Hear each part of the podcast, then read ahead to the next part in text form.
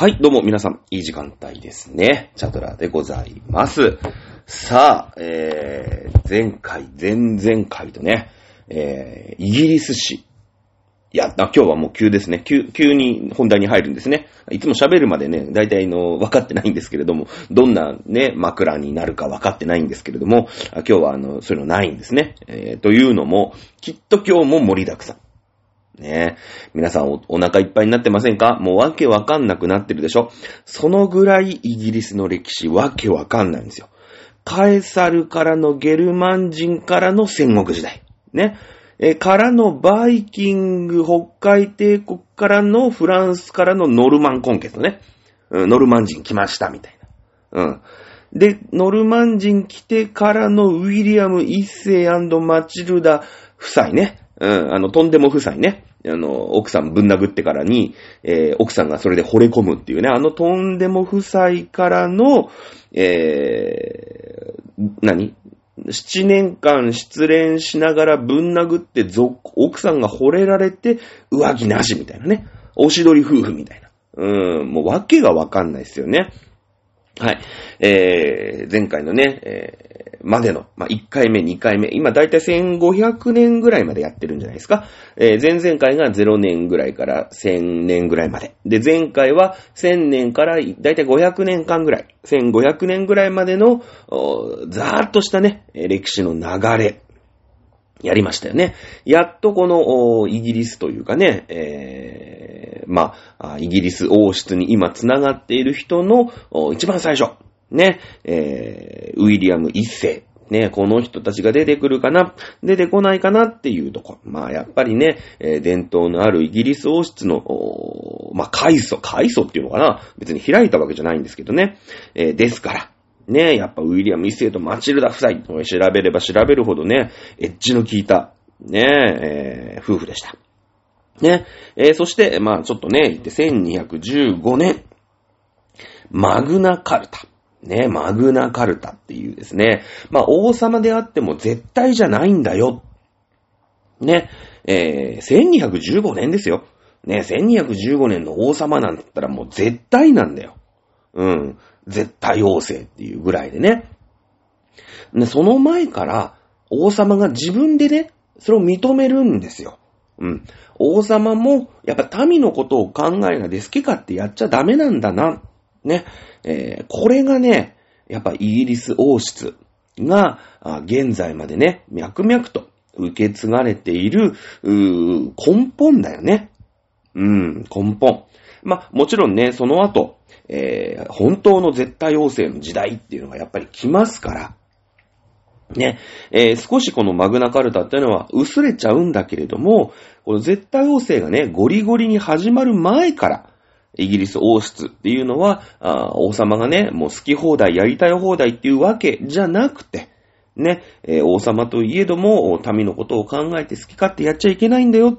えーこういうのを国王のね、えー権限を、まあ、あ制限をね、えかけたというところが、こう非常にね、え特筆すべき点じゃないかなっていうのを前回言いましたよね。うん、ということです。はい。じゃあ今日はこの辺から、あ話をスタートしていきましょう。ほら、よかったね。振り返りで20分くらいいつも使うからね。うん、今日は短めに5分くらいでやっております。さあ、今日はね、先に言っておきます。そんなに進まない。多分。そうね、何年進むかな。前回1000年進みましたよね。で、その後500年進めたんですけれども、おそらく今日はね、そうだな、50年、まあ100年ぐらい続くかな。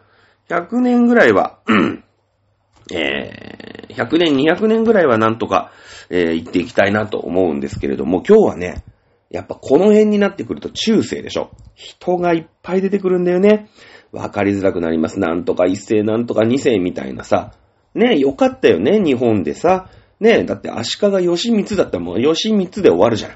ねええー、なんか、ねえあのーなんとか三世ってないでしょ？ねえ源の頼朝三世みたいなのないじゃないですか。ね、でも、外国のね、やっぱ歴史やってる人はさ、何々一世、何々二世ばっかりだからね。まあ、だから同じような名前がいっぱい続くしね、チャールズとかさ、エリザベスなんつってね、えー、続くといっぱい出てきますので、えー、ごちゃごちゃしないんで、極力ね、あの、人の名前はね、え、覚えなくていいです。なんとなくで覚えてください。なんとなくこう、あ、そういう感じねっていうので、ふわっと言ってきましょう。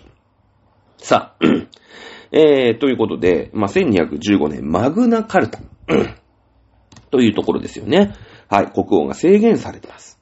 でも、やっぱりさ、国王、まあ、他の国はね、好き放題やってるわけですよ。王様がもう好き放題のやりたい放題なわけ。イギリスだけはさ、マグナカルタなんて言って、王様の権限っていうのが、まあ、制限されるわけですよ。だからなんだろうね、中国とロシアはすげえ好き勝手やってんだけど、他の国はさ、ね、SDGs やんなきゃダメだ、みたいなね。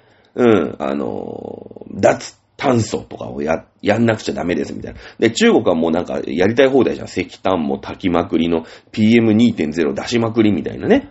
うん。あの、感じで、こう、経済をね、発展させていくんだけど、まあ、他の国はさ、SDGs やったり、脱炭素やったりとかで、結構その、うーん、経済的には少し後ろ向きなことでしょ？そういうのって。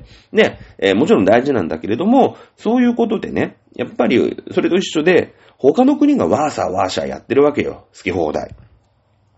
そんな中、イギリスだけね、まあいいことなんだけども、国王の権限っていうのが制限をされていくと、まあ何が起きるかっていうと、相対的に、えー、まあこのイギリスというかね、えー、イングランドの、うん、国力っていうのは、まあ、弱体化をするわけですよ。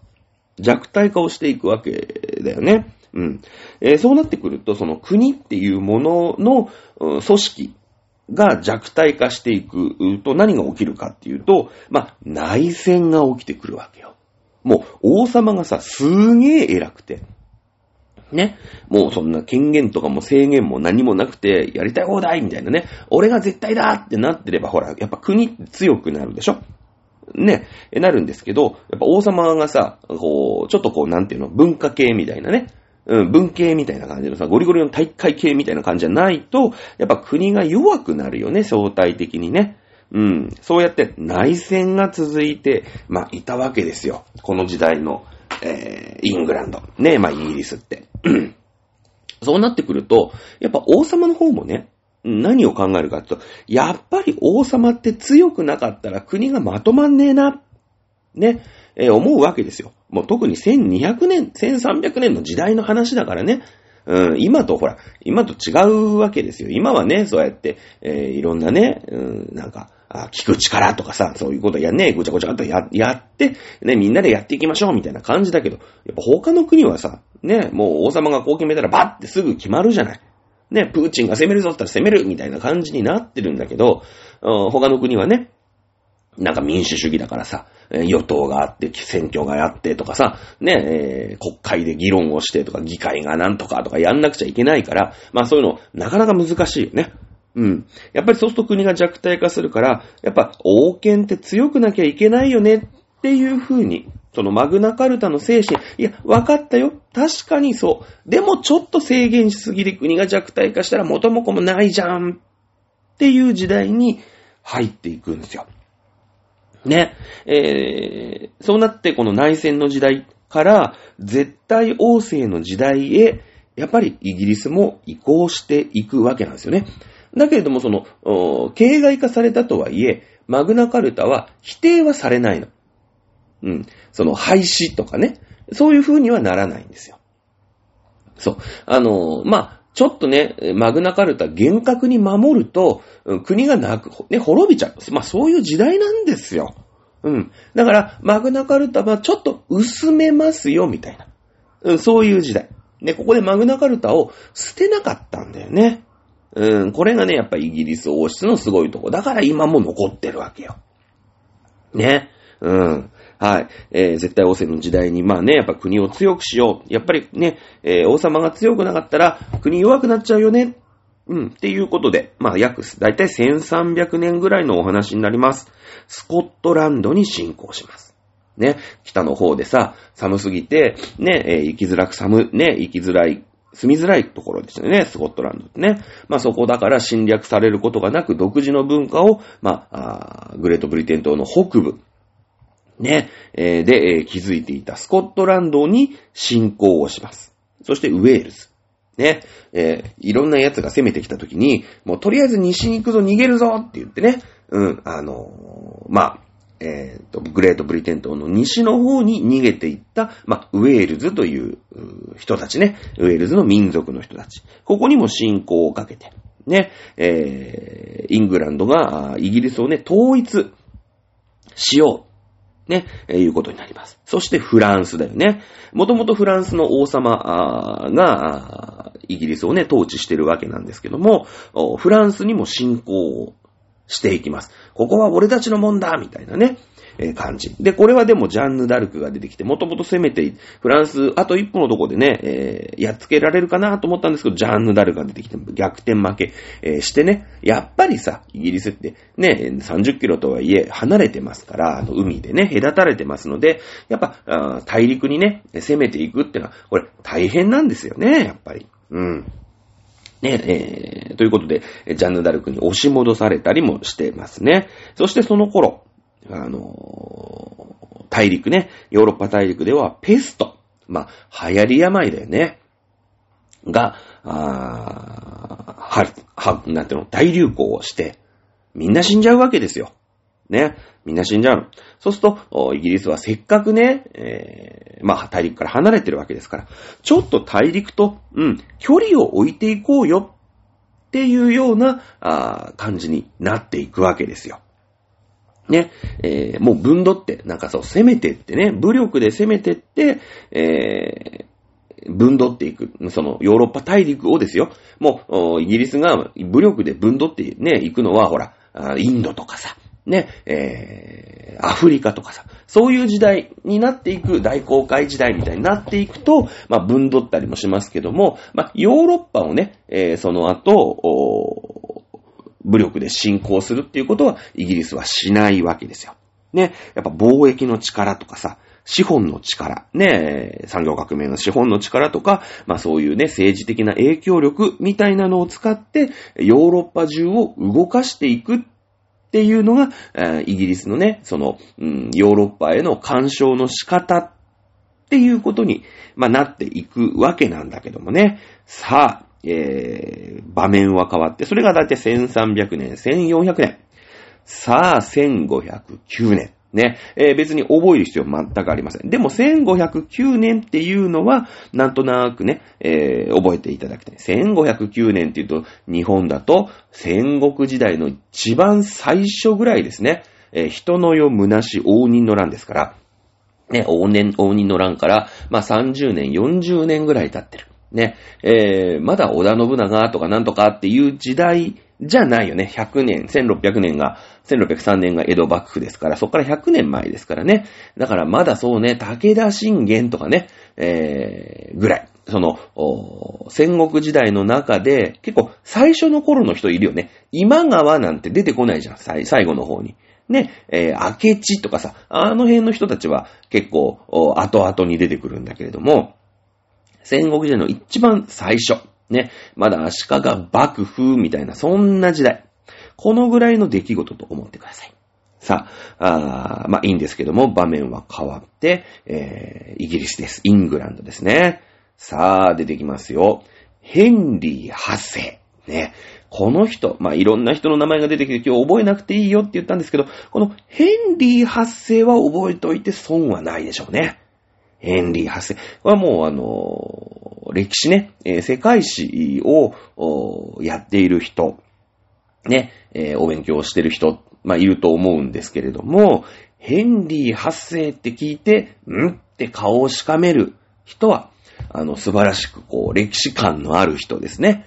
うん。そのぐらいの有名人。まあ多分ね、王様っていっぱいいるわけですよ、世界中に。このね、ヘンリー8世ってのはね、そうね、もう5本の指に入るやべえ人。ね。やべえ人。もうだって、二つ名、二つ名があるの、ほら、青葉王みたいのがあったでしょなんか青い歯の王様がね、バイキングにいるっていう話してさ、まあそれが Bluetooth っていう統一規格のね、無線の統一規格の、まあ語源になったみたいな話この間しましたけれども、まあなんとか王、なんとか王ってさ、なんか、その王様にね、えー、が、まあ、やってきた歴史というか足跡に応じて、えー、いろんなあだ名をつけるんですよ。ね、王様に対して。ね、ついた、ヘンリー8世、ついたあだ名が残酷王なんですね。残酷王。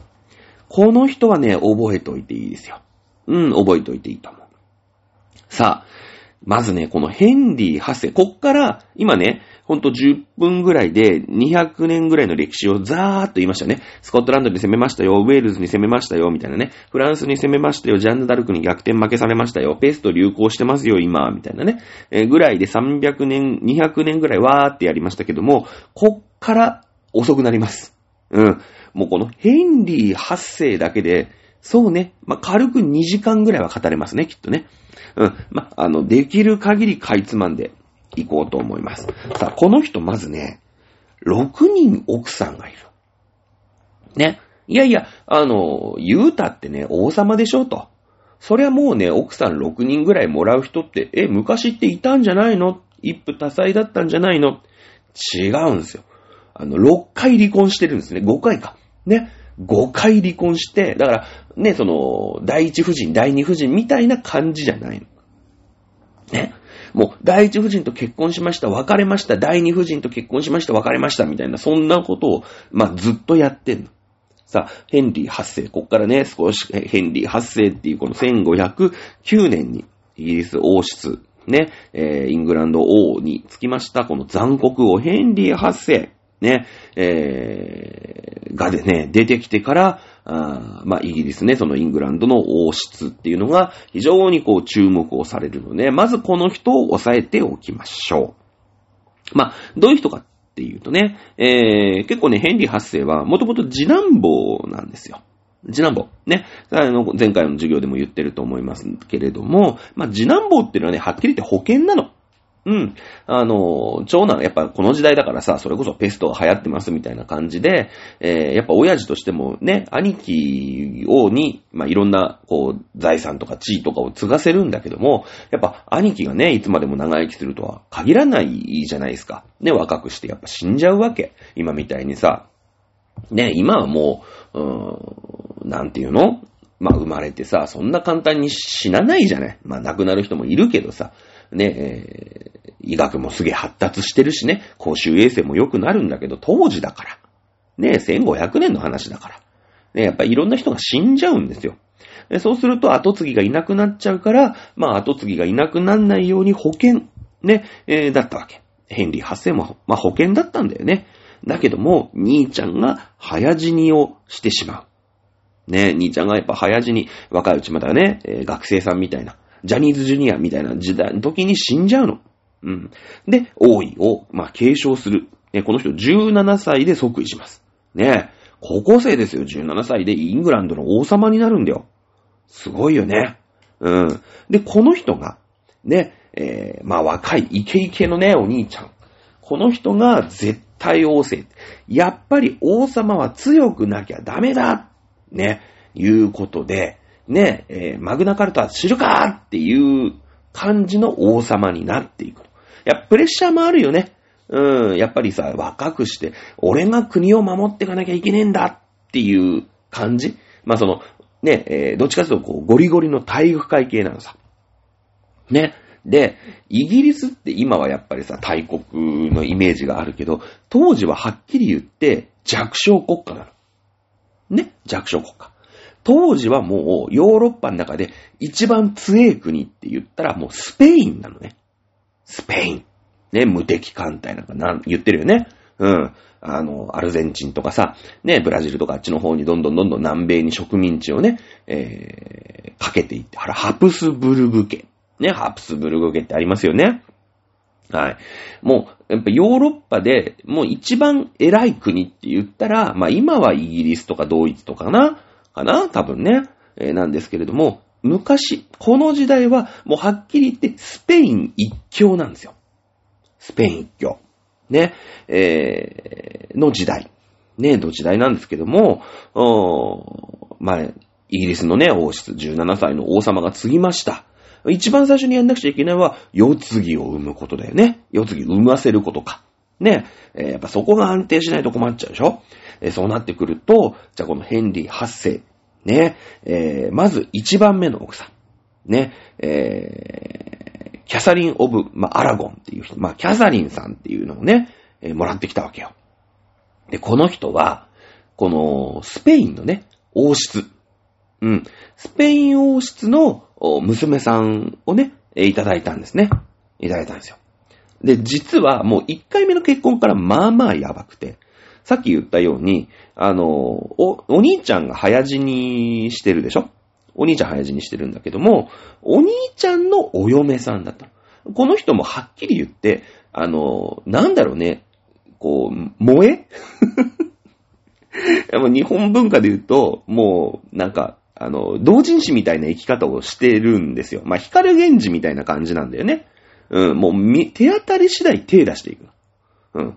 で、お兄ちゃんが、やっぱ最初王様になる、なるんだけどもさ、なろうとする、まあ、王位継承者1ナンバーワンだったんだけれども、で、やっぱ格が低いでしょ？イギリス、まだね、イングランドって格が低いから、あの、やっぱヨーロッパナンバーワンのね、えー、国、スペイン様。ね、スペイン様から、あ王妃を迎えて、ね、やっぱ国格、国の格をさ、上げようっていう風に、えー、イングランドの、まあ、王族は考えるわけよ。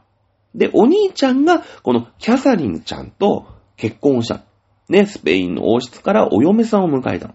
ね、弟。ね、お兄ちゃんいいなーって、なんか、ね、あの、大国、スペイン様からお嫁さん来たんだって言ってさ、まあ、兄、兄嫁だよね。兄嫁。うん。で、兄嫁とさ、こう絡んでるじゃないよ、弟だから。お兄ちゃん国王。ね。お兄ちゃん死にました。で、えー、そのスペインのね、その、なんていうの、こう、権威ある、うー王女様をいただくわけですよ。ね。で、お兄ちゃん、未亡人だよね。お兄ちゃん亡くなるわけですから。そうすると、えー、いいなーって言って、お兄ちゃんの嫁に手出すんだよね。まあ自分が王様になりますから、そのままこうスポーンとね、まあこれはちょっと国内事情というか、もうあるんだけどね。うん、あの、イギリスって弱小国家すぎて、本当だったらさ、お兄ちゃんとね、スペインの王室から、まあ、王女様をお迎えをして、お兄ちゃん結婚するでしょ？ね。で、お兄ちゃん亡くなりましたって言ったら、まあ、普通だったら、そのお嫁さんは実家に戻りますよね。うん、実家戻るでしょ、普通に。ね。で、まあ、その、スペイン王、王室の、まあ、娘さんとして、また、じゃあ誰に嫁がせようみたいなのは、まだスペインの王室が考えるっていうのが普通なんだけど、その、お嫁さんだから、なんていうの、その、支度金みたいなさ、ね。そういうのがあるの。お嫁さんはだから、まあ、か、あの、火災道具というかさ、嫁入り道具を持って、こう、イギリス王室に嫁いでくるわけよ。ね。だけど、まあ、イギリス王室も、お兄ちゃんがね、病気で亡くなっちゃま、ましたんで、あ、スペイン王室さんすいませんと、ね、お嫁さんいただいたんですけど、お戻ししますと。でその時に、この持参金みたいのをね、やっぱ、その、あの、色つけて返さなくちゃいけない。これ今でもそうじゃないですか、ぶっちゃけ。うん。なんだけど、イギリスって貧乏なの、当時。ね、弱小国家だから。で、ね、スペイン様がさ、いっぱいなこうね、えー、軍資金みたいなこう、持参金みたいなのを持ってお嫁さん来た時に、使い込んじゃったんですよ。うん。ね、ほら、いろいろ戦争とかやんなくちゃいけないから、イギリスお金がなくて、スコットランドにも侵攻してるしってね、えー、ウェールズにも侵攻してる、フランスにも侵攻してるみたいな時だから、もうお金がなくて、ね、その、王女様が来た時に、お金持ってきてくれたんだけど、それをもう使っちゃったの。返せないんですよ。返せないの。で、このヘンリー8世はね、お兄ちゃんのお嫁さん大好きってなって、じゃあいいよ、俺そのまま、ね、あの、キャサリン、嫁はんにしますって。だって、兄ちゃんの代わり俺王様なんでしょつって。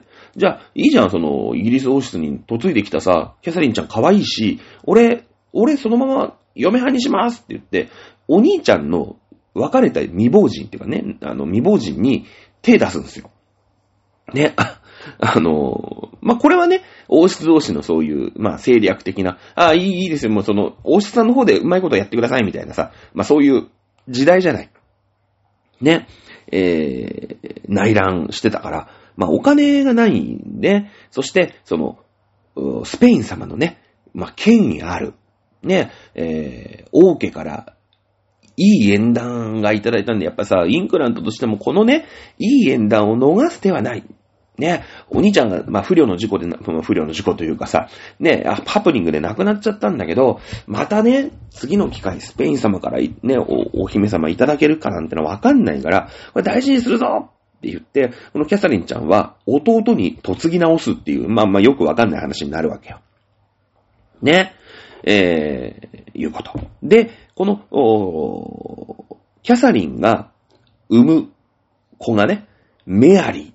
まあ、これ後で出てくるんだけれども、今日はね、3人覚え、覚えてほしいね。このヘンリー8世の1番目の奥さん、ね、ヘンリー8世まず覚える。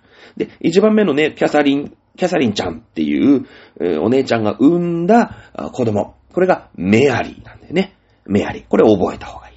はい。だけども、うーん、ヘンリー8世としてはさ、やっぱり男の子が欲しかったの。ね。いや、ただ、あの、そのさ、とんでも夫婦いたじゃない？ウィリアム一世とマチルダさんたちが、イギリスっていうのはね、男女平等なんだと。ね。王様と王妃様っていうのは、同じ権利があって、ね、えー、王様だったり、うーん、なんていうのかな、その女王様だったり、ね、えー、あるわけでしょ？ね、そうやってさ、一緒なんだよ。私が、ね、王様がいないときは女王様が、あ国を仕切るよ。で、女王様が女王様として、えー、王としてね、君臨をするっていうこともありなんだよっていうふうに、このとんでも夫婦がやってるから、まあ、別に女性の王様、そのまあ、あキャサリンがね、えー、メアリーを産むんだけれども、まあ、メアリーが生まれました。はい、メアリーがと、ね、えー、その後の、うーん、王様として、まあ、女王様として、え、即位しました。これ何の問題もないんですよ。日本だとほら、なんか、男の子が生まれた方がいいですよとかさ、まあそういうのいろいろあるんだけれどもね。ただやっぱヘンリー8世としては、こうやっぱり格がね、あるから、まあ、そういう古い考えの人だったんだろうな。うん。男の子が欲しかった。で、女の子が生まれちゃったメアリー。ねメアリーとしては何の悪くないんだけど、なんだ女かよみたいな感じでね。ねちょっとこう、ヘイトするんですよ、メアリーに対して。ね、男の子欲しかったのに女の子がいい、女の子かよみたいな感じで。で、この、キャサリンちゃんは、まあ、女の子を産んだっていうことで、まあ、なんだろうね、えー、ヘンリー8世に、まあ、ディスられちゃうんだよね。うん、ディスられちゃうの。で、あの、もうお前いらんって言って、あの、次の嫁はんやっていうことで、ね、直系のやっぱ男子が欲しかったんだけど、まあ、あこのヘンリー8世のね、愛人には男の子が生まれたりしてるんだけれども、あの、愛人じゃダメなの、やっぱり。ちゃんとこう、奥さんをね、ちゃんとした奥さんですよって、ほら、やっぱね、えー、国王だからさ、この人が本当の嫁はんですよ、みたいな、ちょ、そういう儀式みたいなあるでしょ？ね、そういう風にしないと、こう、正当性がないんじゃないですか。うん。で、えー、もうこれは、ちょっとこの嫁はんじゃ無理やな、と。いうことで、まあ、よくわかんないんだけどさ、もうほら、今と違ってね、あの、そういう医学とかがないから、もう嫁はん変えないと女の子しか生まれへんでっていう、まあ、間違った解釈になってるわけ。で、もう、いいわ。女が悪いって、そういう時代だからね。ヘンリー発生。嫁はん変えるわって言って、嫁はん変えたいんで、その、まあ、2番目のね、えー、まあ、奥さん。まあ、このアンブーリンっていうやつが、まあ、出てくるんですよ。ね。これはあの、キャサリンちゃんの次女、メイドさんなんだよね。だから、こう普段さ、お世話をしてくれるご飯とか、よそってくれたりとか、お着替えさせてくれたりとかする、まあ、メイドさん、今風に言うとね、メイドさんだと思いますけれども、えー、メイドさん、あ、あの子可愛いじゃん。いや、俺あの子がいい。あの子となら、あの、あの子と結婚するって メイド萌えなんですよね。メイド萌えなんですよ。だけどさ、国王だからそんな好き勝手できないでしょ。ね。えー、特に、この、マチルダさんってスペインからもらってるから、まあ、その、経験なカトリックなわけ。カトリック教徒なわけよ。ほら、あの、スペインでサグラダ・ファミリアとかさ、ああいう、なんていうの、すげえゴテゴテしたさ、ね、えー、なんとか、あの、教会がね、すごい強いわけ。ね、強いでしょで、しっかりしたカトリックなわけよ。カトリックね。うん。まあ、腐敗、当時腐敗してるんだけどね。免罪符とか売っちゃって、まあ、その後宗教改革とかなるんだけれども、まあ、カトリックではね、あの、離婚ってダメなんですよ。よかったよね。チャドラーさん本当にカトリックじゃなくてね。3回怒られてるからね、本当に。ね。で、えー、まあ、キャサリンとは離婚できないわけですよ。離婚禁止だから。でもそうするとちゃんと、こう、正当な奥さんの子供は、まあ、メアリー、女の子しか生まれないわけなんだ、わけなんで、でもね、もう、心が移っちゃったの。もう、もうね、悪いけど、キャサリン無理だわ、つって。で、あの、メイドの女の子がいいって、もう、もう、その、ヘンリーハセクズだから、お、移っちゃってんの。ね、心が映ってる。ほら、村、あの、源氏物語でもさ、こ次この人がいい、次この人がいいって、どんどんどんどんこう、変わっていくじゃない？紫の上っていう章があってみたり、まあ、いろんなこう、女の子にさ、の、ね、こう、筋立てになっていくの。一巻ではこの女の子がいいみたいな。二巻ではこの女の子のとこ行きますみたいな感じで、まあ、ちょいちょい被ったりもするんだけど、こう、どんどんどんどん、寵愛を受ける女の人と、まあ、干されていく女の人っていう、こう、どんどんどんどん女を乗り換えていくよね、紫式部じゃな、あの、光源氏も。まあ、そんな感じなの。ね。だけども、まあ、カトリックは離婚を禁止だから、えー、ローマ教皇に、ちょっと離婚しますわ、ってね。まあ、離婚っていうか、そもそもその結婚は無効でしたみたいな、そういうなんか、こう、テクニカルなロジックを、あの、その時は使うのね。まあ、それはでもよくある、その、話、王族の結婚で、そのローマ教皇による、うーん、なんていうの？そういうさ、あの、まあ、認める認めないみたいな、そういうね、権威を借りた結婚ってのは、当時、えー、あるわけでしょ？で、そうなってくると、いや、もともと私がね、その、認めた結婚っていうのは、あ、なんか、いろいろ調べたら、やっぱ王女様の方に、まあ、いろんな落ち度とかもあるから、これ無効でしたねっていうふうに教皇が認めるみたいな、そういうテクニカルなことをするわけ。ね。まあ、そういう逃がし場というか、そういうのがないと、やっぱりさ、ね、え、その、不妊とかっていう、ね、ほら、結婚しました、離婚できませんって言ったら、もうこの奥さんがね、えー、どうしてもその、まあ、あ妊娠できませんみたいな方もやっぱいるわけじゃない。治療もできませんみたいなね。わかんないです。僕あんま詳しくないですけれども、まあそういった方とすると、その、血が途切れちゃうから、まあそういうちょっとあちょっとね、えー、世継ぎのためには仕方がないみたいな、まあそういうテクニカルな、そういう裏技もあんのよ。裏技もあんの。で、えー、裏技を使おうとしたの。いや、マチルダじゃ無理だっつって。あれごめんごめん。キャサリンじゃ、マチルダじゃない。マチルダはとんでも夫婦ね。キャサリンじゃ無理だって言ってね、離婚させてくれっつって、みんななんかそういう裏技やってんじゃんって、ヘンリー8世は言うんだけども、ローマ教皇は、ふざけんなっつって、え、ダメですって バレちゃうの。なんでかっていうと、その、やっぱ、キャサリン、このキャサリンっていうのは、うんまあ、カトリック的にはさ、もうエリート中のエリートなのね。うん、その、えー、もうスペイン様から、えー、頂戴をした、ね、えー、まあ、王族の女性なわけですよ。でも、スペインって、その時のやっぱりキリスト教、ね、教皇様の中では、まあ、超偉い。ね、超重鎮な国なんだよ。ね。だから、そんななんかね、スペイン様からね、みんなイギリスごときが王女様いただいといて、まあ、あの、女の子はだって生まれたじゃんって。やっぱり妊娠できないとか、それはあるよね。あるじゃないですか。なんか 10, 10年間普通に夫婦だったけど子供に恵まれませんみたいなことは、まあ、まあ当時もあるわけだよ。ね。当時はあるんだけれども、いやいやいや、女の子生まれとるし、まあそういうね、えー、まあ、ずるというか、裏技は、いや、そういうためのもんじゃないんだと。お前、あれだろつって、メイドさん、いつも世話してくれるメイドさんに燃えてるだけじゃんってバレちゃって、認めまへんって言われんの。ね？あの、ローマ教皇に。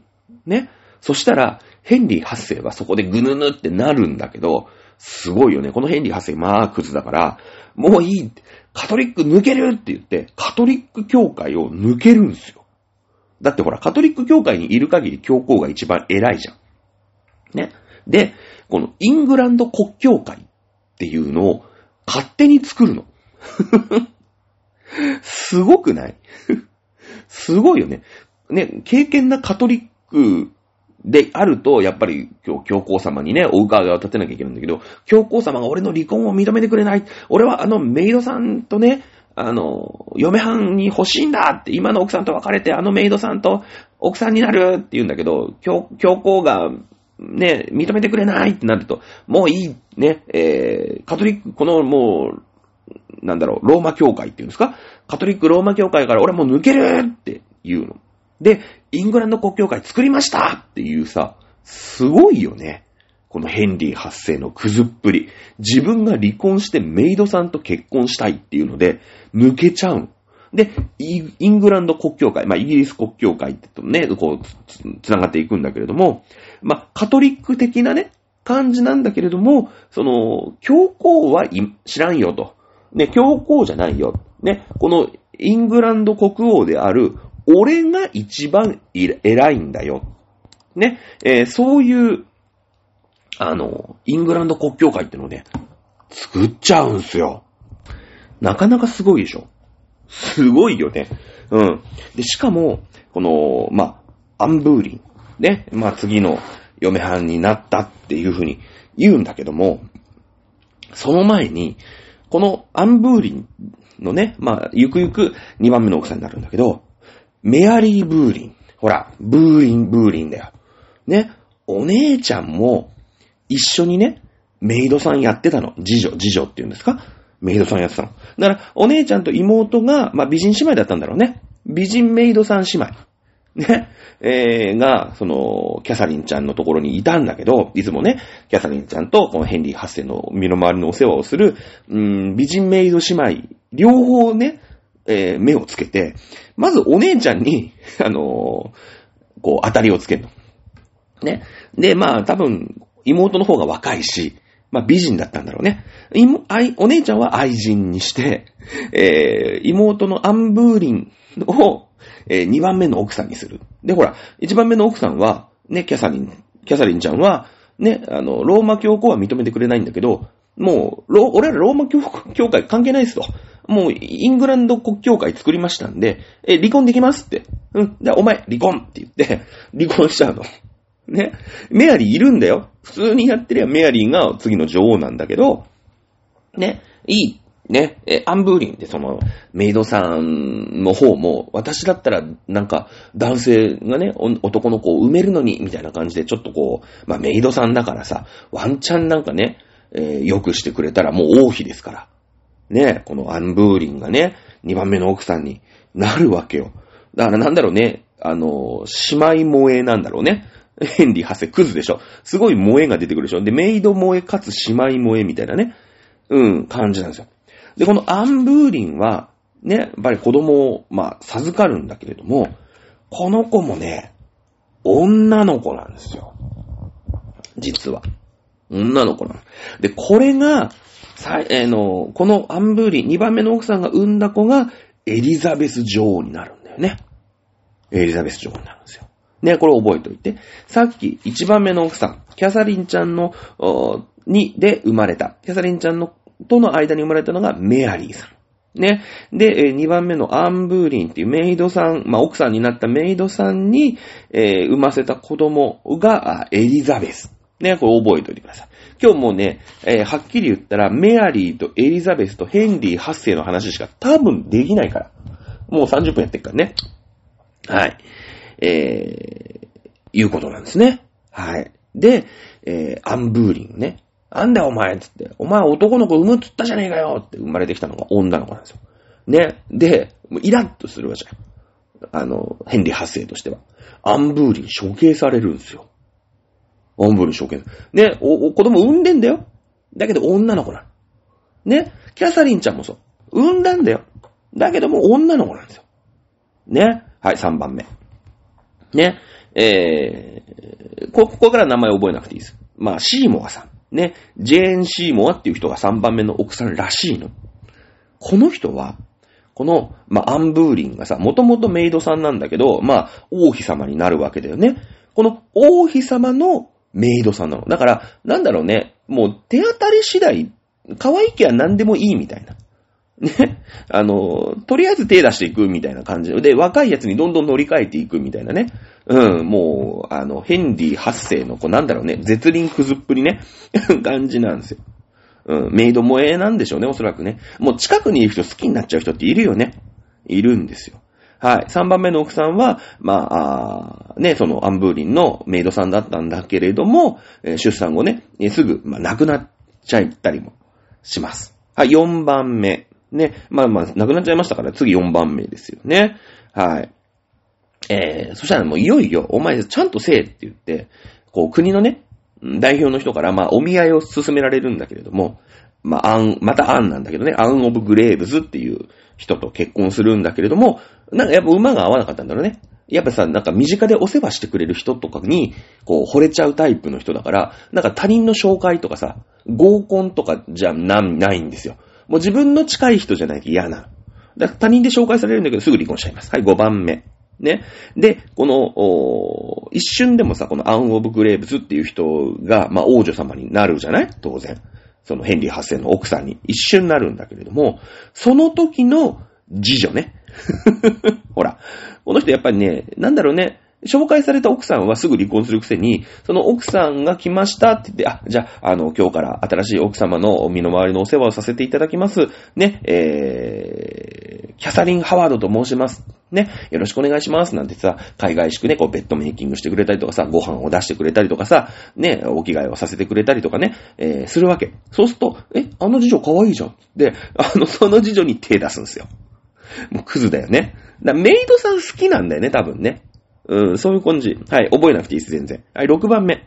キャサリン・パー。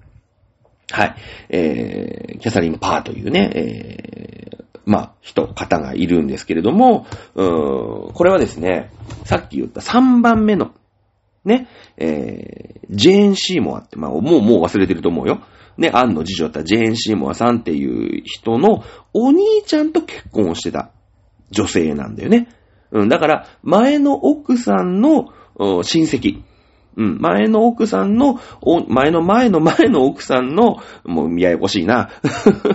前の前の前の奥さんのお兄ちゃんの結婚相手。まあだから、まあ遠い親戚ぐらいだよね。うん、なんかほら、ね、えー、法事の時会いますみたいな 感じなんだけれども、まあ一応身内は身内。これをね、横取りするんすよ。横取りするんですよ。すごいでしょもうだからなんだろうね、あの、法事とかで、あ、あの子可愛いじゃんつって、あ、結婚してんだ。でも俺はイングランド国王だぞっつって、お前ら別れろって言ってね。お前ら別れろ俺の嫁になれって言って、キャサリン・パーっていう人と、まあ、最後6番目に結婚をするんですよ。ね。で、この、ま、キャサリン・パーぐらいになると、まあ、この結構ね、この奥さんは一番最後の奥さんで、割とできた人で、ね。まあ、別れるんだよね。その、まあ、しょうがないよね。国王がさ、自分を見染めちゃったから、まあ、しょうがないなんつって、まあ、結婚してたんだけど、まあ、しょうがない。別れて、まあ、王妃様になっていくわけ。ね。なっていくの。で、えー、まあ、いろんなことがあって、その1番目の奥さんの子、メアリー。ね。2番目の奥さんの子、そしてエリザベス。この二人ってさ、いや、やっぱりね、あの王位継承権が、まあ、なかったわけよ。ね。実は、その、王妃様がさ、失脚してるじゃない。だって、王妃様と別れちゃって、次の奥さん。ってことは、次の奥さんとの子供が正当な子供だよね。うん。ね。でしかもメアリーとかは、そのさ、最初の奥さんね、キャサリンちゃんを、もう別れて、奥さんでも何でもなくなっちゃってるから、この、うーん、王女でもないの。ね。そのエリザベスもそうだし、メアリーもそう。だって別れちゃってるから、もう関係がないわけ。だから、その王女でもないの。ね。王女でもなくて、実はもうなんか本当になんかメイドみたいなね。うん。メイド同然みたいな、そんな、まあとりあえず、王様の方の血は引いてるから、まあ、無限にはされないんだけれども、ちゃんと教育とかもね、あの、家庭教師とかもつけてくれて、一応やるんだけれども、でもその王位継承権なんてのはないの。ね、結構こう、や、やばい、やばいこう人生をね、送ってんの、このメアリーとエリザベスって。うん、後で喋るんだけれども。で、このキャサリン・パーってのは王妃になって、いやいやいやいや、もうさ、ぶっちゃけ、お前そんなポコポコポコポコね、嫁はん変えて、まあ、今は私が嫁はんやかと。ね、私との間にできた子供が、まあ、正当なね、えー、王位継承権を持つ。まあ、それはそうだよね。今、王女様なわけだから。だけれども、もう、その、ヘンリー8世もさ、まあ、ご高齢になるわけです。だって6人も奥さん変えてるわけですからね。うん、最初は17歳だったかもしれませんけれども、まあ、いい歳だと。いや、そろそろ男の子できないの、お前のせいちゃうんかいと。ま、周りも薄々気づいてくるよね。で、その、その、なんていうの、男性的なさ、そういう、まあ、元気の良さみたいなね。まあ、そういうのも、まあ、ややもうさ、ヘンリー発生もちょっと打ち止め的なとこあるじゃない。ね？いや、だから、あの、やっぱ保険は必要だよね。いや、もちろんその、キャサリン・パートの間、今の奥さんとの間、私との間に子供ができた場合は、あ、それはね、えー、そうなのかもしれないけれども、まあ、キャサリン・パーは若いんだけども、ヘンリーがそもそももう、おっさんになってますんで、ね、いや、子供できない可能性あるよと。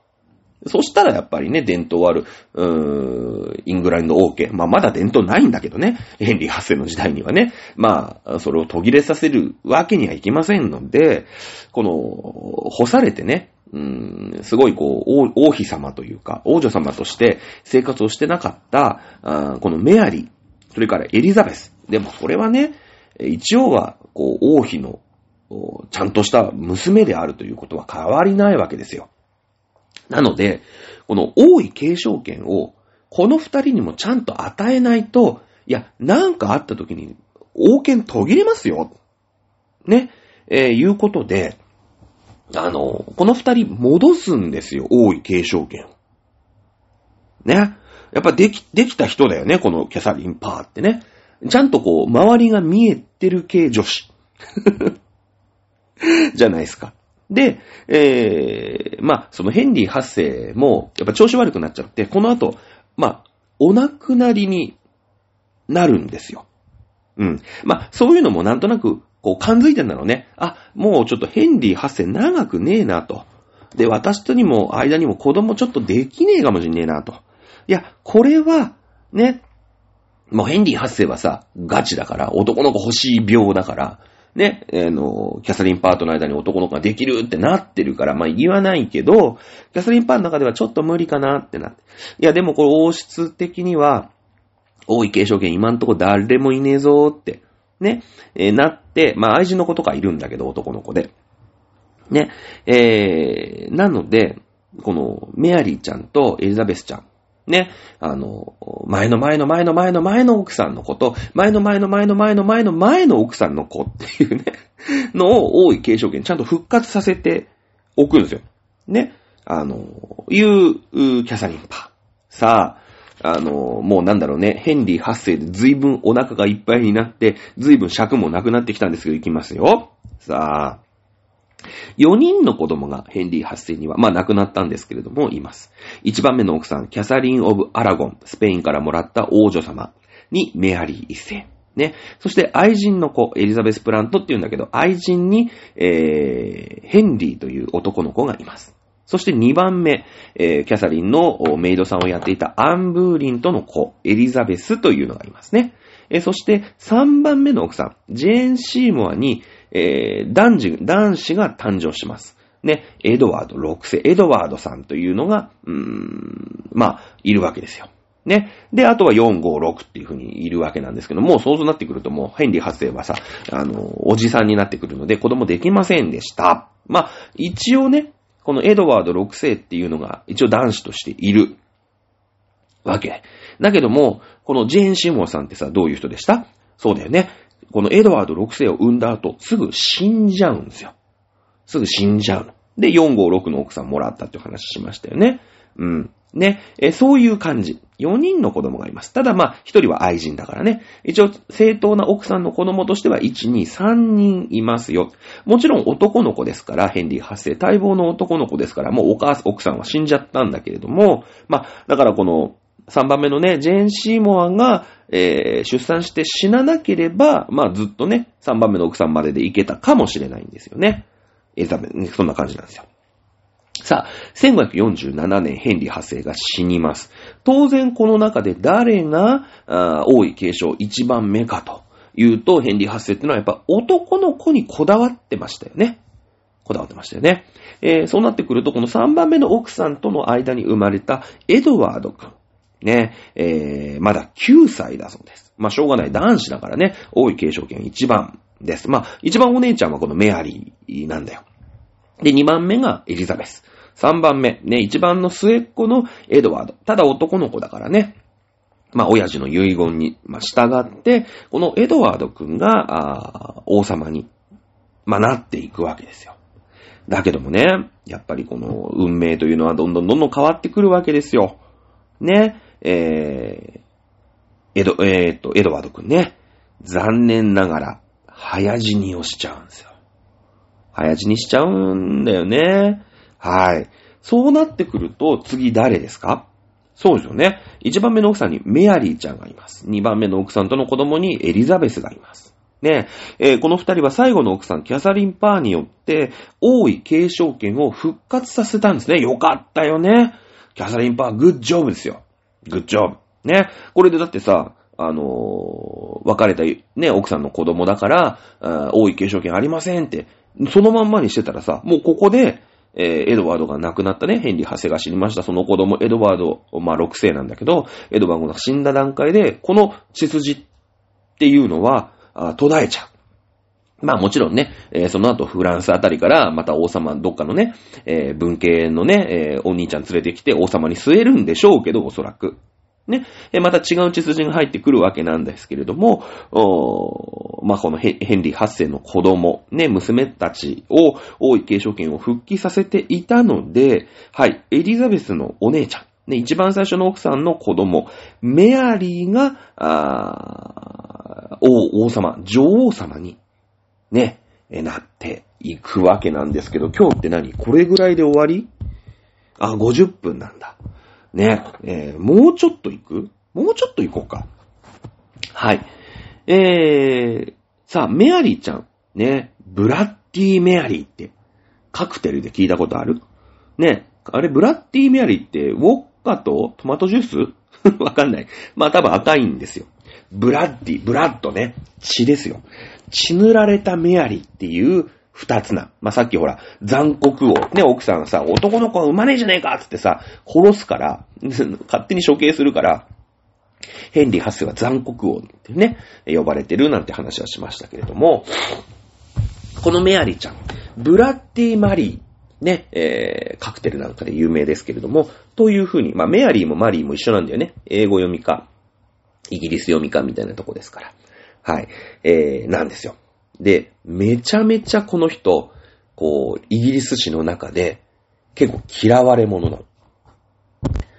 どんぐらい嫌われ者かって、まあ、この、メアリーさん、女王様ね、えー、が、まあ、この後亡くなるわけでしょその命日が、その死後150年間ぐらい、祝日、イギリスの祝日として、まあ、祝われるというかね。まあ、そうやって恥ずかしめられるわけよ。命日ですよ。ね。そのぐらい嫌われた、ね。えー、ほら、なんか、誕生日とかだったらさ、リスペクトだよね。明治天皇の誕生日とかさ、ね、えー大正天皇、昭和天皇の誕生日とか、ほら、なんか昭和の日とかね、えーそういうなんか、祝日になったりするけど、命日ですよ。命日に祝日って、これはもうディスってますよね。そのぐらいイギリス国民に嫌われた女王様。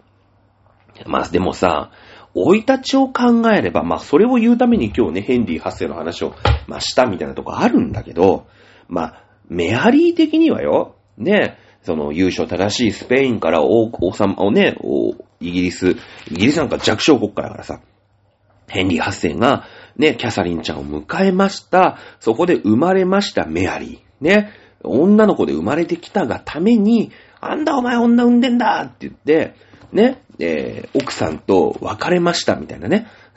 で、しかも奥さんと別れるのを認めないがために、あの、イギリス国教会。ねだって、えーキャサリンちゃんはさ、もう敬虔なカトリックでしょ？そりゃそうだよね。スペインの王室から来てるわけだから。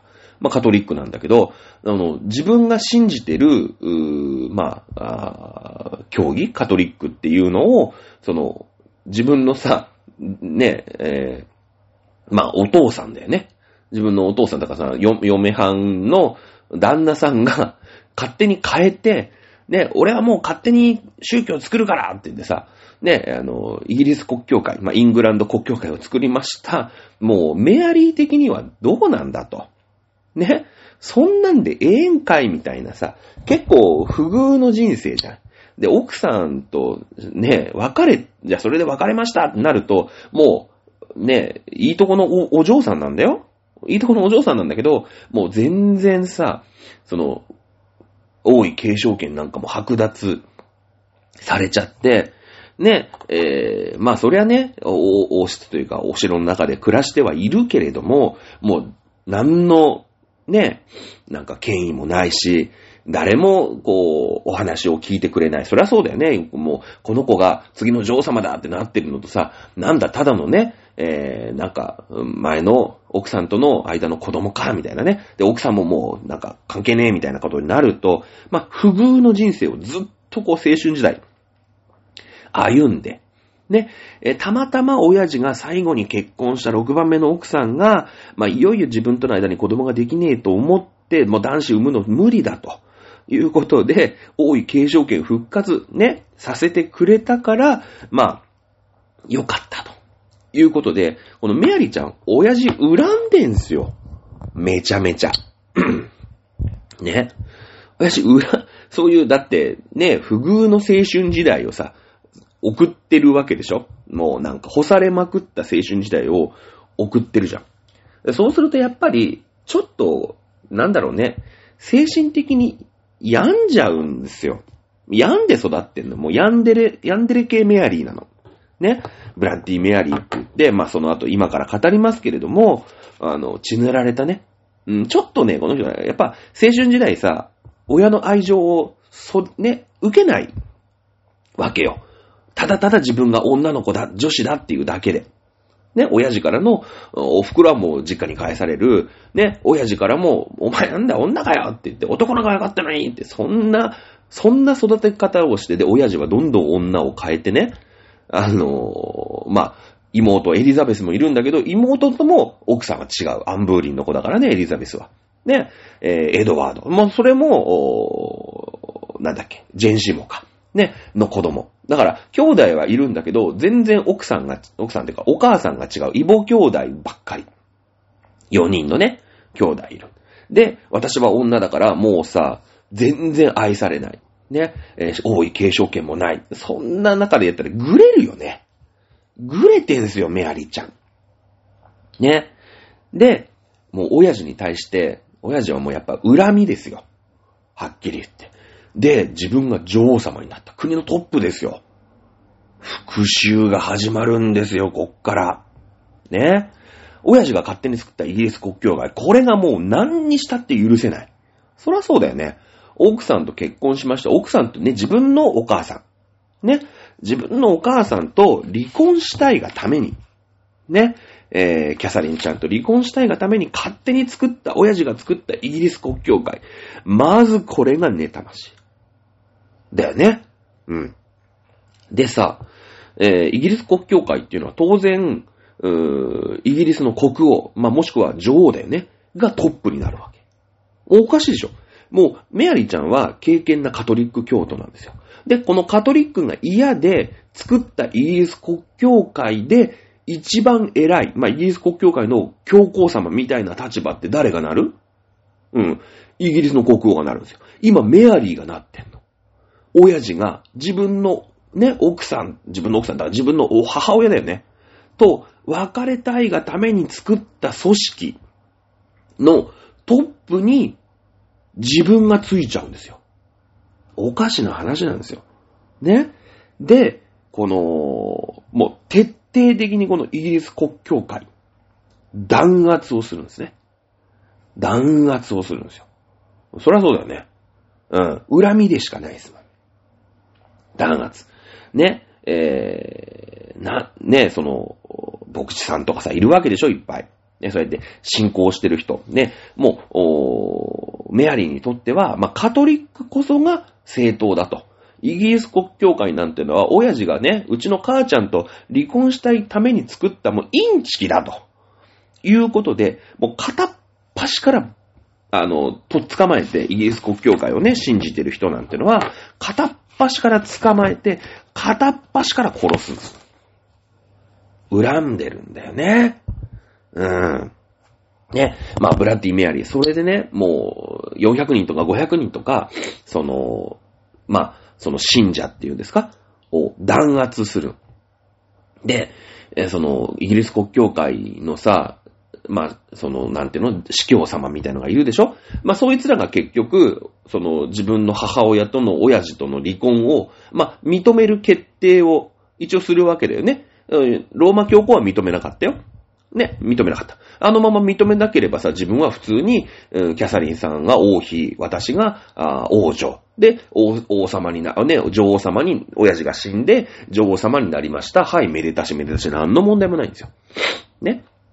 だけども、親父がイギリス国教会作りました。で、そこの司教さんたちが、あ、いいですよ、離婚大丈夫ですっていう感じで、まあ認めるわけだよね。イギリス国教が。まあトップが親父ですから。で、その親父が離婚するっていう時に、お前ら認めただろ絶対に許さないって言って、イギリス国教会を徹底的に弾圧して、そうやって親父との離婚、お袋と親父の離婚を認めた司教様たちも片っ端から捕まえて片っ端から殺すんですよ。ね。で、えー、そのね、王王様、王、王広間っていうんですか？なんか中庭みたいなとこでぶちのめすん、ね、殺すんだけども、その処刑をするんだけども、で、その、まあ、処刑場、ね、えー、まあ、お城の一角なんだけども、常に、えー、血まみれだった。ね、もう毎日毎日さ、お前、お前その離婚認めだろつって、お前がするから私はこんな不遇な人生なんやつって、もう復讐に復讐を重ねるんですよ。うん。ね。で、そこが、もういつも血だらけだったっていう、その処刑場が血でをね、えー、いつも汚れていたっていうことで、このブラッディ・メアリー。まあ、そういう、う伝説、まあ、都市伝説みたいなもんですよね、おそらくね。で、その都市伝説が、あ今のね、カクテルに、まあ、トマトジュースとウォッカだったような気がするな。私もあんまり飲まないんだけどね。うん。えそうそうそう、ちょっとトマトジュースってドロドロしてるでしょ？血もドロドロしてるでしょ？で、赤いじゃないですか。ね。なので、えー、そういう、二つ名を取ってね、ブラッディ・メアリーっていうカクテルができた。で、そういうのを分かってね、バーとかで頼むとね、えー、いいですよね。こうやってバーでさ、女の子口説くときにね、えー、この話してくださいよ。ヘンリー発生ってのがいて、ね、あのー、奥さんがね、男の子が生まれないから、もうね、メアリーちゃん、ずっと親父のことを恨んでた。こんな話しながらね、飲んでくださいよ。ね、そのためにやってんの。歴史なんて。違うかな違うかなね。で、このメアリーちゃんはさ、はっきり言ってメンヘラでしょメンヘラでしょで、やっぱさ、その女王様だから、今度、だ、男子。ね。えー、自分の旦那様を、まあ、お迎えしなくちゃいけない。うん。さあ、自分がメアリーちゃんだったら、ど、どこからこう手をつけます？自分の、ね、えー、お婿さんを探そう。ね。なってくると、当然メアリーさんは、このスペイン王室、まあ、自分の愛するお母様、ね、えー、の実家、スペイン王室から、あお婿さんをもらおうっていうことになるよね。そりゃそうだよね。やっぱ自分はさ、経験なカトリックだから、もうイギリスはイギリス国教会の人たちがいっぱいいるから、もう信用できないと。やっぱカトリックの方式でね、昔ながらのカトリックで、え、やっぱり、こう、カトリック勢力でと欲しいじゃないですか。やっぱ自分のね、なり親しみもあるおお袋さんの実家のスペイン王室から、まあ、お婿さんを取ろう。で結構なんか年下のね、十何歳ぐらい下のおお婿さんを迎えるんだけれども、まあその時ね、えー、キャサリンさんもう30、40手前ぐらいだったのかなで、えー、旦那さんの方は30手前、27、8ぐらいの、まあ十何歳ぐらい離れてたんだけど、今度ね、もうメンヘラだから、あの、若い、その旦那さんに、ゾッコンラブになっちゃうんですよ。やっぱね、若いうちにね、ちょっとこう、歪んだ愛情をね、えー、まあ、受けたというか、愛情を受けないで育ってるんで、やっぱちょっとおかしくなってるんですよね。メンヘラなんですよ。で、その、旦那さんに、こう、まあ、旦那さんがね、その、スペインの王室から、ま、やってくるの。で、やっぱメアリーちゃんも あの、男の子を妊娠したいわけですよね。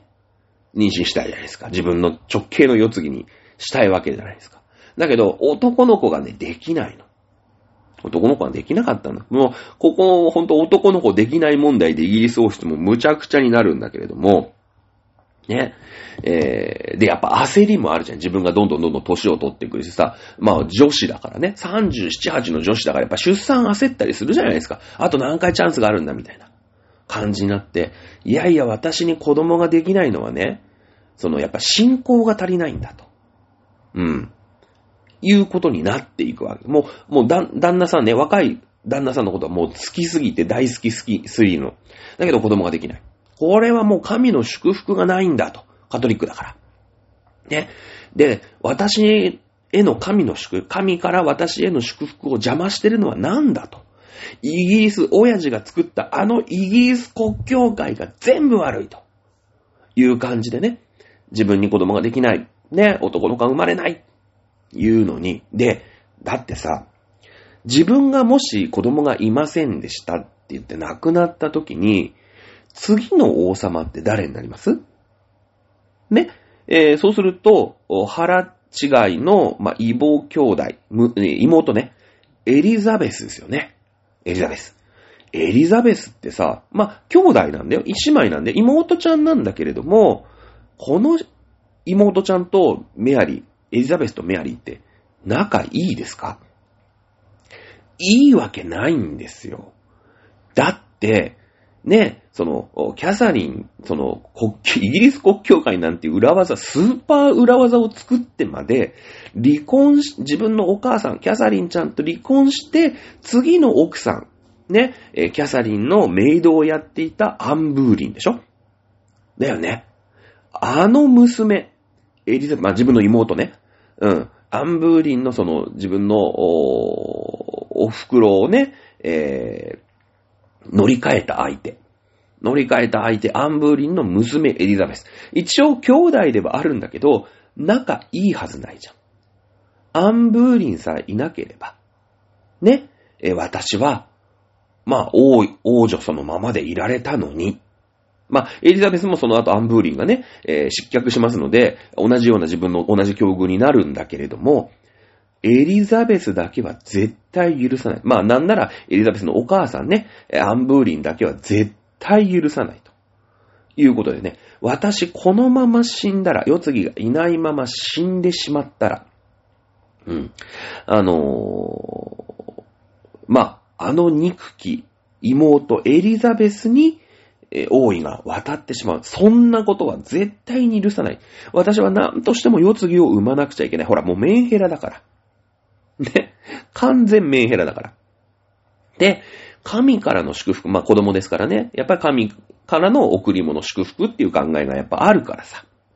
えそうなってくると、神がね、私を祝福しないのはなぜだ？イギリス、この土地にイギリス国教会なんていう異端的な考えね。うん。そういう横島な考えがはびこってるからだ。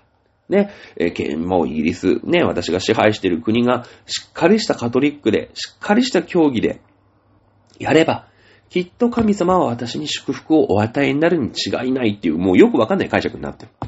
そうするとどうするか。ね。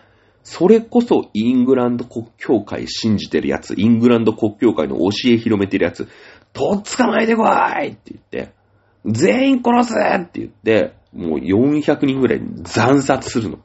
もう、もうほら、なんていうの？そういう考えにとらわれてるからね。ブラッディ・メアリー。まあ、そのさ、血塗られたメアリーなんて名前が二つなんて今でも残ってるぐらいだから、まあ、そういうことなんだよね。きっと。はい。えー、まあ、1558年、ね、えー、メアリーは世継ぎを産むことなく、死去してしまうわけですね。まあその頃旦那さんにも結構もう見限られてて、ね、えー、旦那さんなん、もう実家のね、そのスペインの方に帰っちゃうんですよ。ね。まあ、今と違ってイギリスっていうのはただの田舎みたいなね。うん。今の東京の人で言うと北海道みたいなさ、そういうイメージね。離れた田舎の離島みたいな感じなんで、まあそれはね、えー、結婚したんだけども、まあ子供もできないし、えー、私はね、そのスペインの、その、本家の方でやることがあるからって言って全然帰ってこない。ね、えー、旦那さん。たまにやっぱちょっとちらっと、それは言ってもね、えー、王妃様の旦那さんですから、言ってもちょっと顔出しに、まあ戻ってくるけど、でも子供できないみたいな。まあね、そういう辛い立場なんですよ。でもその、自分にも子供ができないっていうのをどうにかしてさ、なんとかね、自分の心の拠り所が、イギリス国教会に対する、まあ、自分とね、違う信仰をしているイギリス国教会に対する弾圧という感じで、えー、メアリーは、えー、まあ、過ごすことに、おね、えー、王、王妃というか女王として、まあ、過ごすことになるんだよね。うーん。ねえ、まあ、ちょっとこう、不幸な、メアリーお姉ちゃん。ね、ブラティ・メアリーですね。はい。1558年、メアリーが死去します。えー、後継ぎがいませんでしたので、1558年11月17日、まあ、最も有名な、あイギリスの、女王様かもしれませんね。エリザベス一世、当時25歳です。が、即位をします。さあ、エリザベス一世の話。まあ、今日はね、えー、ヘンリーお父ちゃんと、ね、えー、メアリーお姉ちゃん。ね、このお話しました。まあ、わかんないでもないけどもね。うん。えー、次回、エリザベス一世の話していきたいと思います。それでは今日はここまでにしたいと思います。ご視聴ありがとうございました。また来週お楽しみください。さよなら。